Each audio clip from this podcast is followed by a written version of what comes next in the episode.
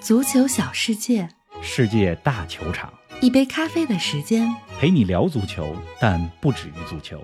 二零二三，我们一起起看球球、、聊聊球、追追球。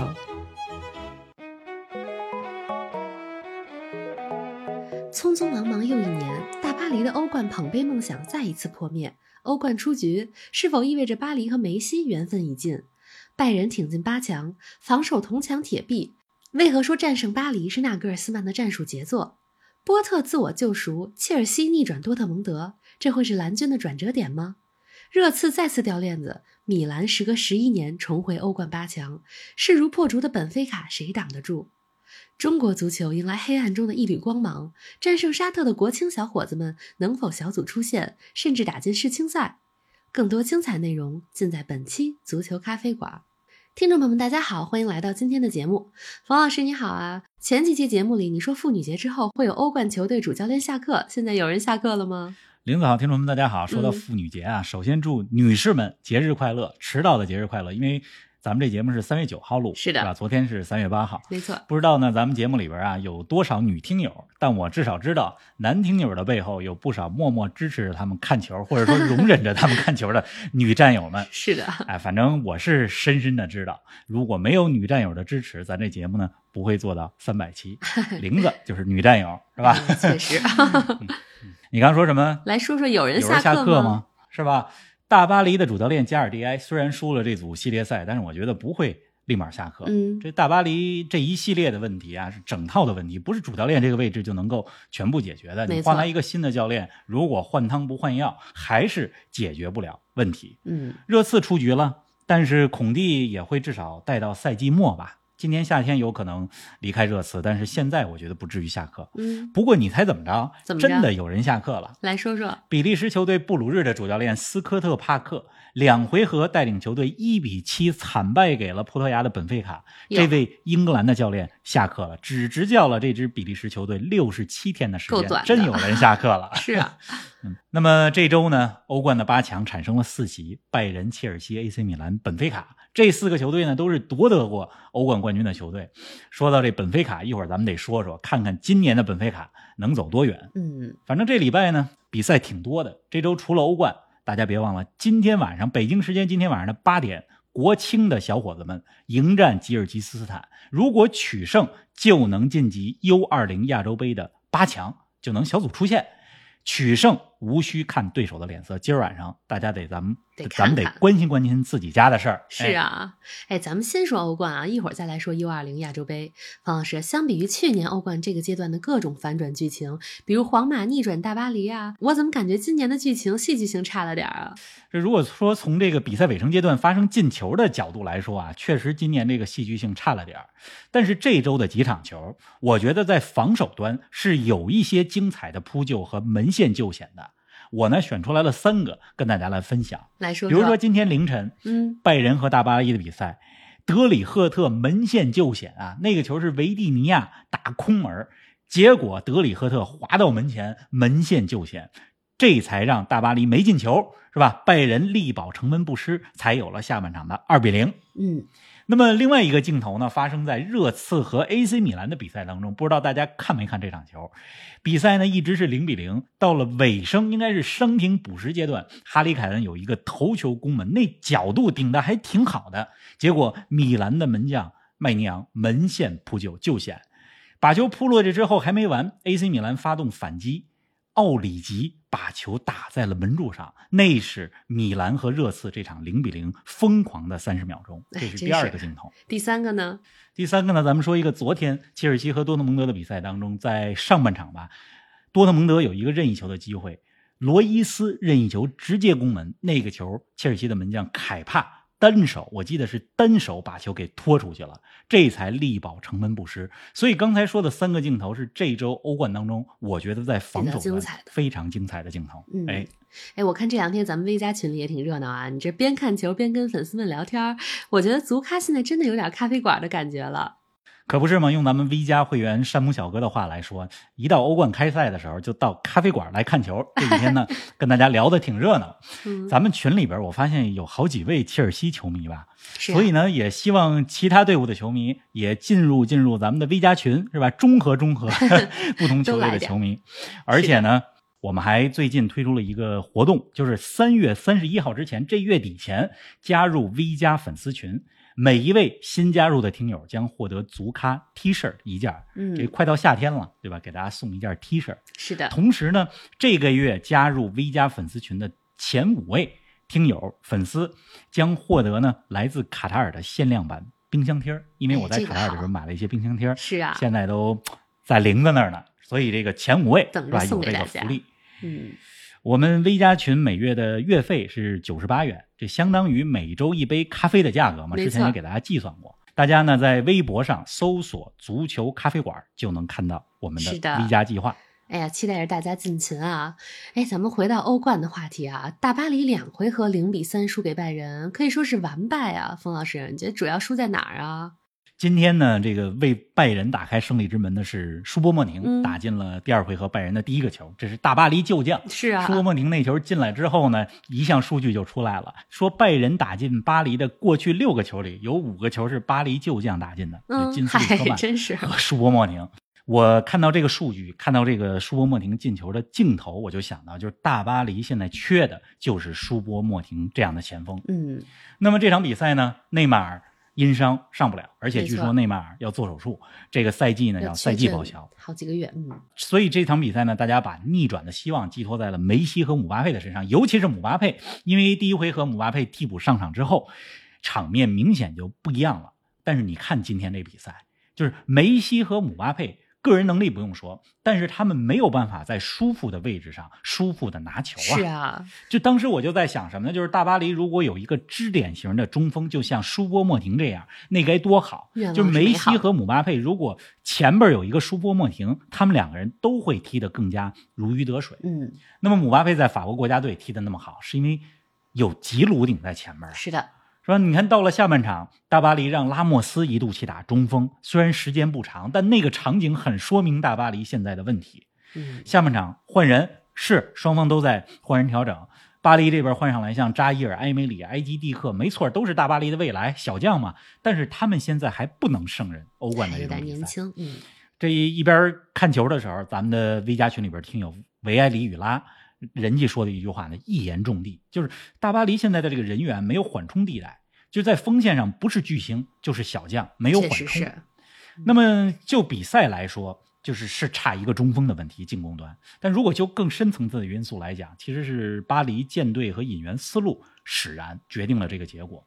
就是这几年一系列的引援，让现在的阵容里边没有那种能顶在前面工兵式的中锋。就如果巴黎有一个像吉鲁、奥里吉、曼联的韦格霍斯特这样的中锋，会比现在好吧？嗯，哎，咱们再来说说巴黎的防守吧。今天第一个丢球啊，是来自于本方禁区里被断了球。那个球看似是维拉蒂带球失误了，嗯，但是维拉蒂接球之前，就是穆杰莱吧传给维拉蒂的那一刻，就注定了这球会出问题，嗯，因为它反映的是整个这个后防线站位有问题。你看巴黎的后防线，我觉得这两回合除了拉莫斯以外，其他人表现都不太及格。嗯，那么是拜仁上半场也有一次禁区里边的失误，索莫带球带多了，但是维蒂尼亚没打进。那么下半场拜仁出来机会以后，人家把球打进了。一比零之后，大巴黎就孤注一掷了，但是很遗憾，没有制造出特别有威胁的射门机会。是啊，那么后来拜仁这边的格纳布里把比分改写了二比零，这比赛其实也就提前结束了。嗯，确实。您正在收听的是足球咖啡馆，一杯咖啡的时间陪你聊足球，但不止于足球。我们是一档观点独立、内容原创的播客。您对我们最大的支持就是将足咖分享给更多的朋友，同时欢迎订阅我们的 V 加计划。微博搜索“足球咖啡馆”，成为 V 加订阅会员，尽享五大专属福利：加入粉丝群与冯老师聊球，云喝一杯新鲜调制的零子咖啡，观看来自比赛现场的专属视频，参与直播互动，还有机会对话世界知名俱乐部。二零二三，我们一起看球、聊球、追球。回顾过去四个赛季，巴黎圣日耳曼的欧冠表现：二零二零亚军，二零二一四强，最近两年都是止步十六强。去年和皇马还有的一踢，而今年输拜仁则是三球完败啊！哎，过去四个赛季，大巴黎买人一波接一波，但欧冠的成绩为什么一年不如一年呢？还是引援思路的问题吧。嗯就经历过这几年这几波引援之后，就是巴黎现在队伍当中就是集战力、战斗力强的队员越来越少了。嗯，就要么就是超豪华型的，要么就是是特点并不是很融入大巴黎战术体系的，要么就是来了之后不能马上胜任比赛的年轻小将。成不了一个整体。对，而且引援思路也不是主教练说了算。嗯所以我就在想呢，就是有时候就在对比，就咱们拿阿布是吧，刚刚入主切尔西时候和现在的大巴黎相比，就当时穆里尼奥第一次去切尔西的时候，之所以能够拿到英超的冠军，就是因为当时很重要的一个原因，就是穆里尼奥从波尔图从葡萄牙带了一些旧将过去嘛，对吧？卡瓦略、费雷拉、蒂亚戈，这都是战斗力非常强的球员。是的，那么现在大巴黎不是这样，不是说教练是谁，这教练就能带一些他愿意用的球员来，就是这事儿不是把教练说了算。哎，确实是。哎，方老师啊，你觉得今天凌晨和拜仁的比赛啊，会是梅西代表大巴黎的最后一场欧冠比赛吗？很可能是吧？嗯我觉得通过这场球来看，就是大巴黎可能配不上梅西。如果梅西还想在欧洲足坛拿到更多的荣誉，今年夏天应该会呃离开巴黎。呃，这场球就是今天输给拜仁这场球，很多年后，就是当我们回顾今天。是吧？欧洲时间的三月八号嗯，大巴黎客场被拜仁淘汰的时候，我们可能会看到说这场球可能会标志着 M N M 组合的解体。是啊，哎，相比于大巴黎的掉链子，他们的对手拜仁则是非常稳健啊。怎么评价一下拜仁的表现呢？拜仁这两回合一百八十分钟，我觉得得给他们的主教练纳格尔斯曼嗯点赞，就是这两场比赛是他的杰作。那么今天的第二回合比赛，你看拜仁右后卫上的是克罗地亚的小将斯塔尼西奇，是吧？没上坎塞洛，就是主教练这么决定是需要勇气的。嗯别忘了，坎塞洛从曼城来到拜仁，他是拜仁在边路最有威胁的球员，而且毕竟是坎塞洛呀，曼城过来的，就不让坎塞洛上，让斯塔尼西奇上，这说明什么呢？就是说纳格尔斯曼看重的是斯塔尼西奇的防守，而坎塞洛相对来讲是攻强守弱的，是就做出这么一个调整，看得出主教练有自己的思路嗯，而且有胆量，而且赌对了。呃，相比于去年的欧冠淘汰赛，我觉得纳格尔斯曼真的是进步了，令人刮目相看。那么拜仁这边呢，防守很稳。今天这场比赛，德里赫特、索莫力保城门不失。而且值得注意的是什么呢？就是拜仁这赛季在欧冠当中，从小组赛到淘汰赛，跟巴萨、国米、大巴黎这三个比较强的对手打了六场比赛，这六场球里边一个球都没丢。咱们再来说说另一支德国球队的表现啊。北京时间周三凌晨，多特蒙德总比分一比二被切尔西淘汰。方老师，昨天你在短视频里说，转折点不是哈弗茨的点球重罚，而是布兰特因伤下场，怎么讲呢？这切尔西呢踢的真是好，嗯就是人家赢的有道理。但是多特蒙德被淘汰主要原因啊，我觉得在于没能给切尔西的后防线制造出足够的麻烦。首回合打入关键球的阿德耶米这场比赛因伤缺阵，穆科科也没法打，嗯守门员科贝尔也伤了，就是人员曾经很富有的多特蒙德在最关键的时刻缺兵少将。但都这都不是最致命的原因，最致命的人员缺失在于第二回合比赛踢了五分钟，布兰特受伤下场了。就是多特蒙德十连胜的时候，布兰特在中前场的穿针引线中作用非常的重要，嗯他也进了四个球，助攻了两次。但是更重要的是，这些数据背后他在进攻的梳理和渗透的过程中发挥的重要作用。那么没有了布兰特，多特蒙德这边的边中结合没有了，短传渗透也没有了，大范围转移也没有了。就多特蒙德全场最有威胁的射门，就是刚才咱们说过的罗伊斯的那个任意球的射门。啊，那么你进攻没有威胁，你就得靠防守，是啊，是吧？那么客观来讲，上半场多特蒙德中场铁三角埃姆雷詹、贝林厄姆再加上厄兹詹三个人做的不错，但是呢，对面切尔西那边前场三叉戟状态更好，哈弗茨、斯特林和若昂·菲利克斯，我觉得三个人之间的连线是不错的。嗯，确实。那么你可以看到，切尔西二比零领先之后，波特呢就马上调整了，用加拉格尔换下了菲利克斯，就是增加一个中场的 B to B 球员，嗯，增加中场的防守拦截，达到了效果，是的保住了总比分二比一这个比分。哎呀，这下切尔西晋级欧冠八强，主教练波特的压力得到了暂时的释放啊。咱们上期节目里说到了反弹力这个关键词啊，那么淘汰多特蒙德的比赛会成为切尔西的转折点吗？切尔西其实最近啊踢得越来越好，嗯差的只是赢球和进球，是吧？只是一直没能捅破这个窗户纸，一直不进球。是，看技术统计，就是预期进球数远远超过实际进球数。嗯，对多特蒙德比赛，这哈弗斯上半场有一个球打门柱，是吧？后来好不容易进了一个球，还越位，点球第一次主罚还打门柱，第二次重罚奔着内角去了。哎呦，我看的真悬啊！真是得亏是进了，还是奔内角。是，那那么切尔西进了欧冠的八强，他们在英超当中呢，现在还是中游。就如果毕其功于一役打欧冠的话，说不定今年在欧冠当中能走得远一些。有可能。呃，反正我觉得切尔西呢，就这赛季买了这么多人，下赛季要想有好的成绩啊，就是还是那个位置，就中锋的位置很关键。究竟下赛季中锋是用卢卡库，还是用布罗亚，还是买新人？这事儿呢，可能今年夏天得想清楚。嗯，哎，多特蒙德欧冠被淘汰啊，固然遗憾，但这对于他们德甲争冠和拜仁掰手腕，是不是一件好事儿呢？少了欧冠这条战线，对吧？那么多特蒙德呢，我觉得得赶紧走出欧冠被淘汰的影响。是的因为这周末德甲，呃，鲁尔区德比，多特蒙德对沙尔克零四。嗯，呃，跟大家讲几句沙尔克零四的故事啊，就一个多月前，德甲当中的沙尔克垫底，大家都觉得这降级已经是板上钉钉的事儿了。嗯但是他们过去六场球两胜四平，尤其过去两场就赢了斯图加特和波鸿这两个保级对手，所以现在这德甲的积分榜上的后四名，斯图加特、霍芬海姆、沙尔克和波鸿都是十九分儿，那么在他们前面的柏林赫塔只比他们多一分嗯，二十分，所以这个德甲的保级大战愈演愈烈，真的是而且想关注德甲的朋友们，再跟大家说一个事儿，就是沙尔克零四现在主教练托马斯赖斯，他呢这是波鸿之前的主教练，下课了。来了沙尔克零四，结果带领着沙尔克零四上周末战胜了波鸿，保级大战中还得还得对波鸿也是保级的对手，是吧？所以这个德甲的保级闹剧，